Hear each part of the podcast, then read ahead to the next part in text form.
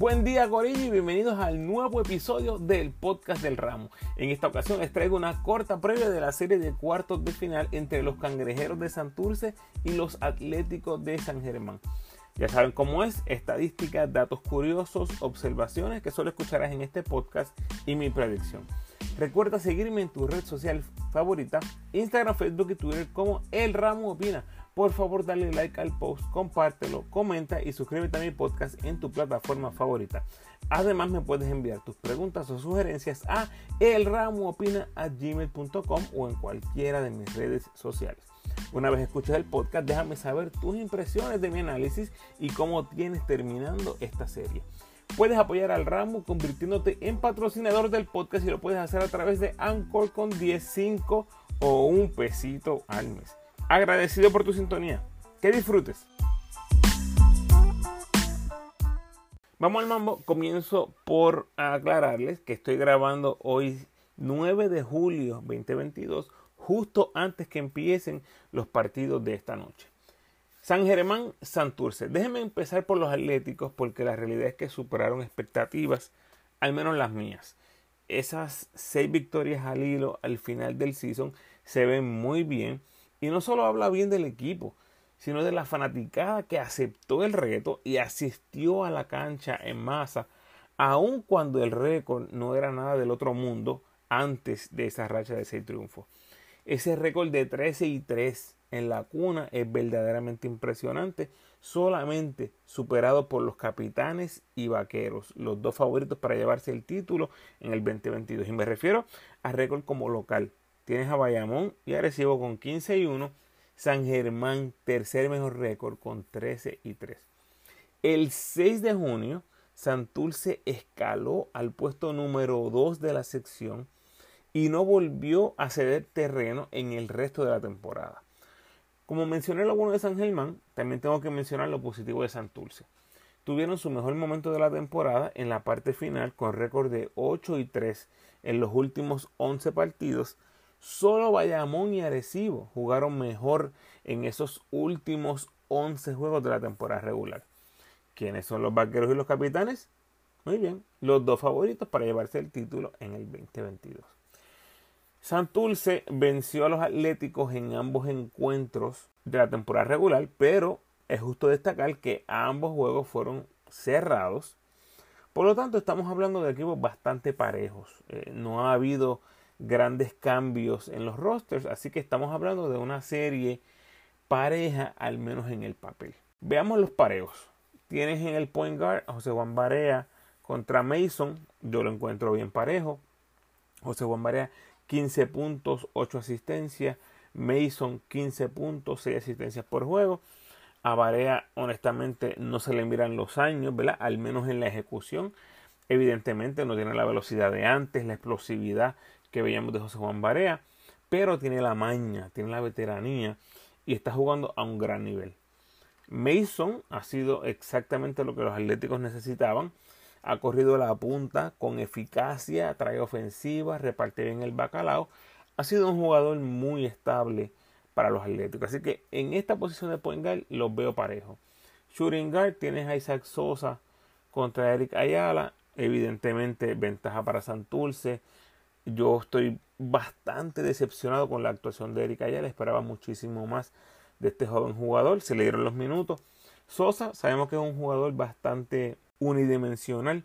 No es un jugador que te haga mucho, además de anotar el triple y lo hace excelente bien. Eso hay que decirlo. Es un tirador excelente del área de tres puntos. No te hace daño, pero tampoco es que te está eh, aportando en grande en otras áreas. Así que ahí la ventaja es obviamente para Santurce. Small forward, tienes a Jean Clavel, tienes a Moni Rodríguez. Yo lo encuentro parejo, dos jugadores que eh, no han tenido una exageradas temporadas, magníficas temporadas, pero han hecho su trabajo en el rol que han puesto en los equipos. Power Forward tienes a Scal contra Holly Jefferson. ¿Quién tiene la ventaja aquí realmente? Eh, está parejo, ventaja para San Germán, ventaja para, eh, para los cangrejeros. La realidad es que mientras Scal estaba en el equipo sin diálogo, lucía imponente Y lo hacía en ambos lados de la cancha, esa primera parte de la temporada. Una vez llegó Diallo, el rol de Scal cambió bastante al punto que hasta lo traían de la banca en muchos partidos. Pero les pregunto, ¿sigue Scal siendo un jugador de impacto en este equipo? Absolutamente, empiece o salga de la banca. Con Holly Jefferson, la historia era que fue el reemplazo de Paris Bass. Y lo que hizo fue tan y tan bueno que puso a los cuneros a olvidarse de Paris Bass.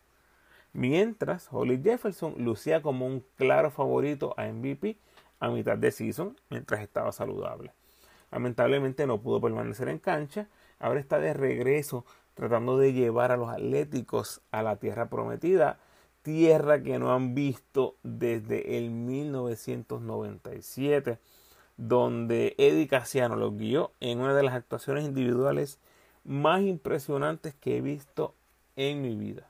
Y si quieren escuchar un poquito más acerca de esa temporada, yo los invito a que escuchen el episodio 28. Yo lo titulé Top 3 o las mejores tres temporadas individuales más dominantes en el BCN. Este lo grabé con Paco de los Clecas del Deporte, así que les invito a que vayan por el episodio 28 y me cuentan qué tal les parece ese concepto de podcast y obviamente déjenme saber cuáles han sido las temporadas individuales más dominantes que usted ha visto como fanático en el BCN. Volviendo al análisis del Power Forward, los inicialistas, eh, tuve la oportunidad de ver a Holly Jefferson en persona cuando San Germán jugó en Guaynabo y la realidad es que hizo pedazos a los Mets en Guaynabo. Pero en esta serie no se van a enfrentar a los Mets. Se va a enfrentar a Ascal y a Gilberto Clavel la mayoría del tiempo. Y eso son malas noticias porque estos son jugadores excelentes en defensa. Holly Jefferson es un jugador nivel MVP cuando estaba en el pico de lo que estaba haciendo en el BCN, no hay duda. Pero Scal es un jugador nivel defensa del año. Y cuando le hablé del principio de la temporada de los cangrejeros, Scal estaba en los mejores 5 en eficiencia. O sea que ha sido un jugador bastante eficiente, pero un jugador un poco me parece subestimado en lo que es su defensa y para mí es un candidato a defensa del año. Por lo tanto, voy a llamar esta, eh, este, este macheo como parejo. En el centro tienes a Check Diallo contra Jorge Brian Díaz. Yo creo que la ventaja es clara para Santurce. Vamos a la banca. Tienes a Filiberto, Guillermo, Ángel Matías, Gilberto Clavel. Y por San Germán tienes a Jadel, Erazo, Onsi Branch y Pelacoco. Honestamente, la banca luce pareja. Ambos equipos eh, con jugadores que se pueden calentar en cualquier momento y producir en grande. Todos los que mencioné, jugadores del banco, eh, han tenido su momento grande en la temporada regular. Así que lo que quiero decir es que en la banca no hay un claro favorito, por lo menos en mi opinión. Por lo tanto, ¿quién tiene la ventaja? Pues para mí la ventaja en cancha es claramente de Santurce en talento. Pero mencioné al principio el récord de los Atléticos en San Germán.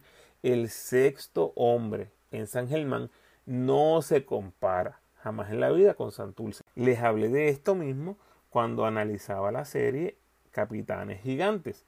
Va a haber una presión brutal en Carolina, que tal vez no sea la misma en el Petaca, pero el nivel el nivel de los equipos es, bastante disparejo. En esta ocasión, me parece que Santurce es mejor en lo que son el talento, las piezas que van a estar jugando, pero el sexto hombre, como diría el gringo, es el, gran equalizer en lo que es esta serie. Yo creo que le da un boost, es prácticamente eh, como jugar 6 contra 5. Y aunque Santurce ganó en San Germán, me parece que esta versión de la fanaticada de San Germán va a estar a otro nivel apoyando a su equipo. Por lo tanto, veo una serie que se va a ir a siete juegos. Veo a Santurce ganando un jueguito en San Germán. Veo a San Germán ganando un jueguito en Santurce. Y me parece que el cangrejo en el séptimo juego se va a llevar esa serie 4 a 3 en gran parte gracias al talento. Con ese talento va a ser bien difícil que San Germán se lleve esta serie. ¿Me sorprendería que San Germán ganara? Claro que no, claro que no, porque si defienden su casa esos tres partidos, lo único que tienen que hacer es llevarse un jueguito en el Clemente y eso, mi gente, puede pasar. Pronóstico final, Santurce en 7. Les dejo una notita adicional aquí, sabiendo que esta es la última temporada de José Juan Barea. Qué dulce sería para Casiano eliminar a Barea, ¿verdad? Barea no era tan fanático de Casiano mientras era el coach de la selección. Todos sabemos, Barea no quiso ir a Serbia para pelear ese boleto a las Olimpiadas. Y se dice que su opinión tuvo mucho que ver en la salida de Eddie Casiano de la selección.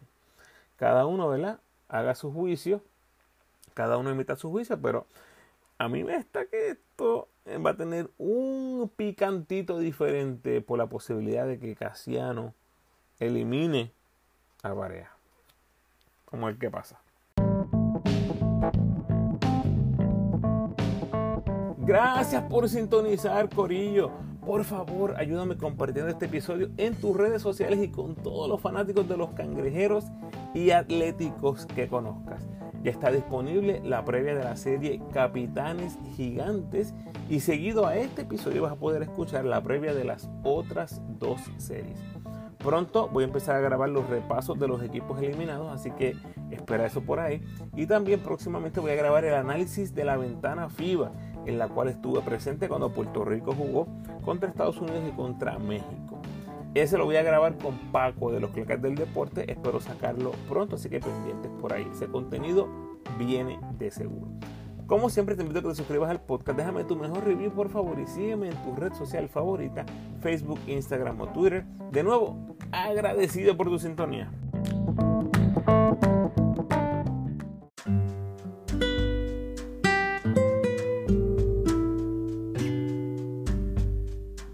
El pensamiento de hoy, nuevos comienzos y nuevas oportunidades están en camino. Solo tienes que ver y creer a pesar de tus circunstancias del presente. Bendiciones.